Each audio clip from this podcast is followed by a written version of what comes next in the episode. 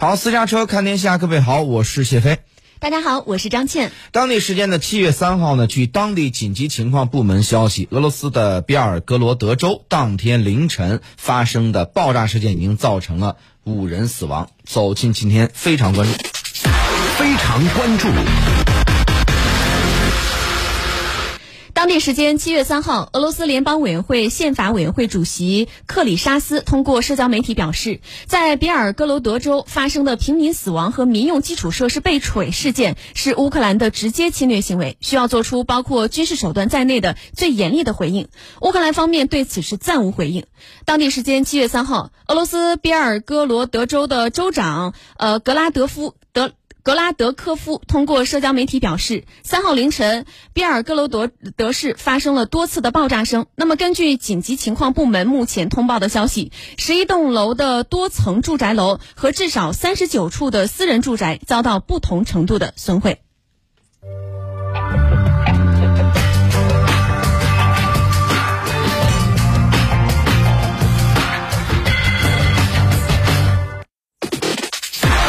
常评论。好，走进今天的非常评论。那我们看到，目前的俄方表示，比尔格罗德州遭遇袭击事件呢是乌方的侵略行为，将做出最严厉的回应。那目前俄乌局势的情况如何呢？大家都很关心，而且大家很关注这场已经打了四个月的军事冲突，究竟该怎么收场呢？嗯。呃，确实啊，这个在四个月之前，恐怕很少人能够预判到，或者是基本上没有什么人能够预判到，说这个俄乌能够如此之这个打，而且呢是能够打到这个份儿上。呃，那么也就是说呢，到今天为止，如果说有人说预判，我预判下一步该怎么走，预判这个战争往哪儿去，然后什么之类的，就这种呢。不是骗子就是忽悠，啊，是吧？就这种他是预判不到的。为什么呢？就像是战争开打前，是吧？你比如说去年的这个今天，你能预判到今天的这个俄乌之间真正开打吗？哪怕是这个，就是在二月十四号之前。是吧？真正能够判断到这个双方能够真正开打的少之又少，就说明什么呢？就很多东西啊，它不是以人的意志为转移，也就是说，不是以你预判这个东西会怎样，它就一定会怎样。阴谋论会很容易从结果来推导，说我发生这件事了，哎，这当中哪一步哪一步哪一哪一步是下了一盘大棋。我看中国现在网友啊，很多网友喜欢啊，在网上说一句话，他得下一盘大棋。其实没什么大棋，因为呢，要想做一件大事儿，这个事儿当中呢，是有无数的枝杈、无数的细节，每一个细节都可能左右这个事儿的这个走向，所以呢，没有那么好管控的。呃，所以就是说呢，这个事儿呢，首先第一个，我先话放前面，就是。今天，任何一个所谓的专家去预判这个事儿将来要走的走向何方，没人能预判到。那么不能预判，那我们现在会做一些什么呢？我们会做一些这个可能性的分析、沙盘推演和展望，然后来看一看这个事儿啊，就是比如说通过怎样的努力可以使得这件事情有可能走到一个怎样的方向。但是呢，只是说必须。前提条件，第一是要通过这个某方面的努力，第二个是啊，才有可能转到哪个方向。咱们具体来看一下啊。那当然呢，现在双方呢释放出了很多的这个善意，呃，可能会有人问了，说，哎，这个你看乌克兰已经这个炸了这个呃比尔格罗德州了，怎么你说释放善意呢？首先第一个啊，就是我们不从这个具体的事儿，我们再分析几件事儿，比如说之前蛇岛。蛇岛呢，双方这个已经争夺了很长时间。说蛇岛啊，其实没有蛇啊，这个岛非常非常之小，呃，小到什么程度呢？可能还没有现在一个学校里边儿，呃，它的操场大啊，尤其小学操场。你要说大学现在操场很大啊，小学操场都没一个小学的操场大，是吧？然后第二个呢，如果是站满人，能站多少人呢？也就是能站站个一百来人，你站多了都站不下。那么这么小的一个岛，却成为了俄乌战争爆发之后啊，乌克兰和俄罗斯双方剧烈争夺之地。那么当然，由于地儿太小，它不好守，这就变成什么呢？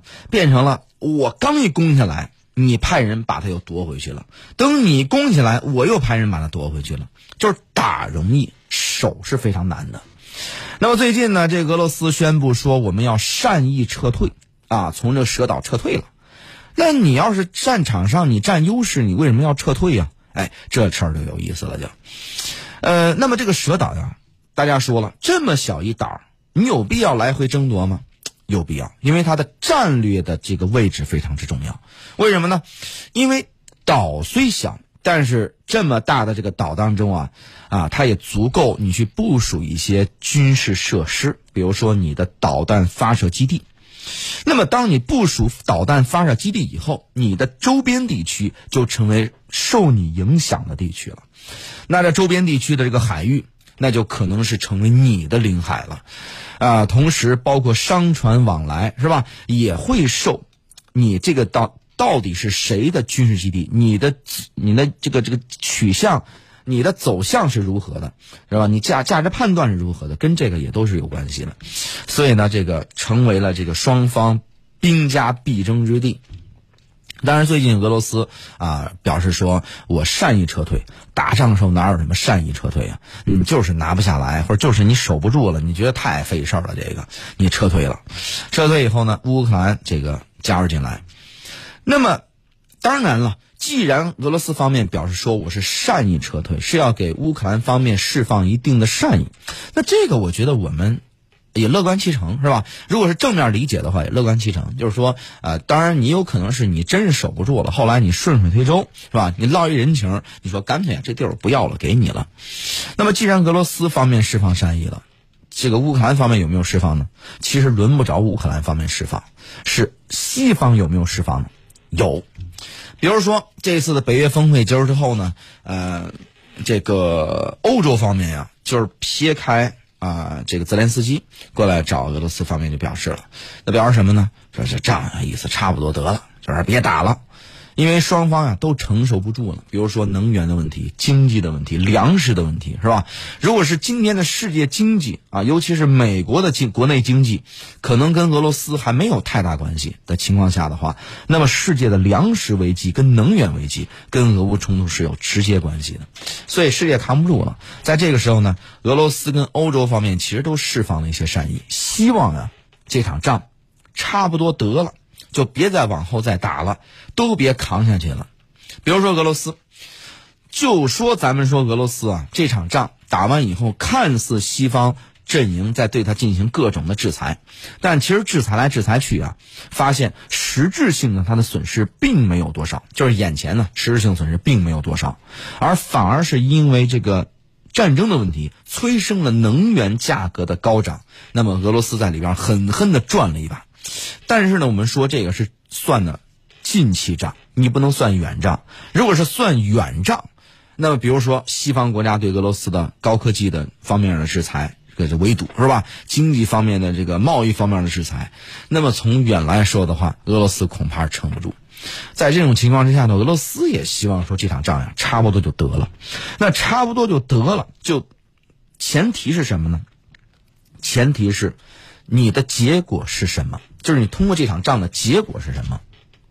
那么当然，我们说，首先第一个，俄罗斯一定赢不了。为什么说一定赢不了？这个赢前提是什么呢？前提是按照俄罗斯的开打之前呢，他的战略议程，他的战略议程有没有达到呢？那个那咱们之前分析过啊，说这个普京的几大战略议程，他一定没有达到嘛，是吧？他想阻阻止北约东扩，结果北约实现北扩了。是吧？你让俄罗斯、乌克兰变成中立化，乌克兰马上加入这个欧盟了。你等等这些东西，你达不到，包括重置欧洲的战略秩序，是吧？你你实现了吗？你没有实现。所以呢，就是说你的战略议程一定没有实现。那么从这个层面上来说，你赢不了，铁定赢不了。这个话就可以放这儿。但是所谓的赢和输，你是看怎么讲，以及呢，是不是要论一个？真正的赢和输，能不能有阶段性的赢和输？用时间换空间呢？我认为这个事儿是完全有可能的。比如说，双方允许或者默认双方各自表述，就是各自去对外宣称自己赢了，是吧？那么你的赢，你就用你的话术去表述。哎，比如说乌克兰方面认为我这个是吧？战战争打到这个阶段，是吧？我依然坚挺着，我就是胜了。俄罗斯方面认为说，哎，我让你的这个乌东地区宣布你的独立，是吧？甚至是将来有没有可能说把你直接划归到我的领土？当然这个另说啊。那么有我的战略缓冲啊，或者说是你承诺了你不入北约，我就算胜了，等等这些，就看双方怎么去表述。但是一定是要国际社会默认双方的这种说法，也就是说打人不打脸呢。你不能说这边承认以后那边说啊，你哪儿胜了？你这儿等等等等这些，还是要多少默认双方在当中各取所需，都拿到自己能够接受的，能够现阶段暂时能够接受的，之后咱慢慢谈嘛，是吧？这个事儿会不会一了百了呢？不会的。咱们说这个这个八年抗战，你抵御侵略者，你还需要这么多年呢，更何况。这场战争是吧？这场战争才打到哪到哪，所以我认为这个短时期内结束不了。然后呢，但是有没有可能双方实现一个短暂的、阶段性的这种停火呢？是有可能的。那么停火之后，那这个有可能是一个拉锯战。这个拉锯战是个打引号的拉锯战，也就是说，可能不是真正的交火，但是呢，双方的关系不是会很融洽。那么这个就需要接下来。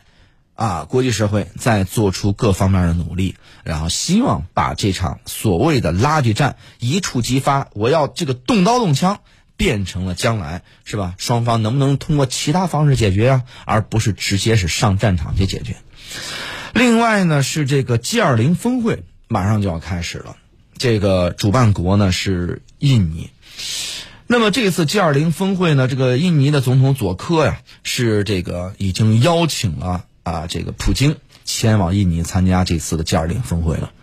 那么，普京表示说，他愿意接受邀请，之后呢再做研判，是否亲自到线下去参加。那么，试想，如果普京到线下去参加这次 G20 峰会了，那么这这次 G20 峰会将是一个何等的一个场面呢？也就是说，在一个屋里边开会，普京将直面这个欧洲，包括美国的领导人。哎呀，这个场面太美丽，不可想象啊！在这种情况下，双方会谈什么呢？会有有个怎样的场面呢？我们不知道啊，也是展望一下。我觉得，如果普京真的愿意前去参加，那么这次在会场之内，西方国家大概率会是集体退场，这个可能是大概率的一个事件，啊，不会跟他直面。那么如果说这次西方国家默认跟普京在同一这个哎这个会场内，大家一块坐下来谈，总共就二十个国家领导人，以及一些这国际这个组织的领导人在一块儿，那么在这个时候呢，当然是个好事儿。那么普京一定会利用这个场合做一些他的这个对于战略方面的这个演讲，对于未来的这个走向的一些演讲。是吧？他的一些价值观的输出，但是西方国家愿意听吗？一定不会把这个场合变成说你的价值观的一个输出，你的这个内容的一个输出的场合。所以呢，如果是这样子的话，双方不欢而散，那么失去了这个实体，大家一块儿去具体参加，一块儿去这个发言，然后在一块儿在一个会场内的这么一个意义了。那么 G 二零呢之后的意义又何在呢？那么 G 二零已经容纳了二十个这个经济体了，它的已经容纳量其实现阶段来说是比较大的了。那么如果说 G 二零的这个框架失效的话，那么接下来可能就会重新沦为，就是大家都是多边主义，然后呢，呃，不是都是单边主义，然后这个单边主义呢，呃，将成为逐渐的常态，或者是小范围的多边主义。那么大家就是这个。都是小范围的会谈，而缺少在大范围，大家在一个框架内，哪怕是吵架，是吧？当年的这个赫鲁晓夫参加联合国的这个会议，是吧？脱了鞋在桌上拍，我哪怕跟你吵架，但是我们还有一个同一个场合对话。那未来如果是 G 二零的这个机会也失去的话，现在西方国家是不不太愿意跟俄罗斯在联合国谈了，认为我们之间谈也谈不出个所以然来。那么在这种情况之下的话，如果 G 二零也失效的话，那么未来世界将走向将转向何处呢？如果是我们认为啊，这个问题再严峻，也总该在一起去谈，总能谈出些什么来。如果都失去谈的这种场合了，恐怕后果是不堪设想。好，这个是从这个俄罗斯的这个啊比尔格罗德州啊发生爆炸事件延伸出来的。至于讲回这个比尔格罗德州的这个事件呀。呃，乌克兰因为战争状态嘛，这个乌克兰啊，对他进行一些还击，这个是很正常的。俄罗斯方面也不用着，也不用着急，也不用气愤，不能是只允许你到人家领领这个他领土上去作战，不能人家对你进行一些反击，你对你反击你就觉得怎么着？那这不相当于你打人不能对方还手，这是不讲道理。那么对于这个呢，它交界处的边界的一个地方。那么边界纷争一定会长期存在，不是短期的。这个是短期内或者相当长的时间内解决不了的。而且呢，也有可能是在乌克兰的边境双方是打红眼的这些军队，可能泽连斯基的他的这个乌克兰的政府很很难去真正管理到那些地方。所以呢，边境真正在冲突第一线的地方，有可能这个地方是常年的这种战乱。这个短期内是解决不了的。嗯，确实。另外，在战争之外呢，我们也要看到，因为随着战火的持续，能源危机和粮食危机也在上演。哪怕是西方，其实也已经开始出现严重的疲劳。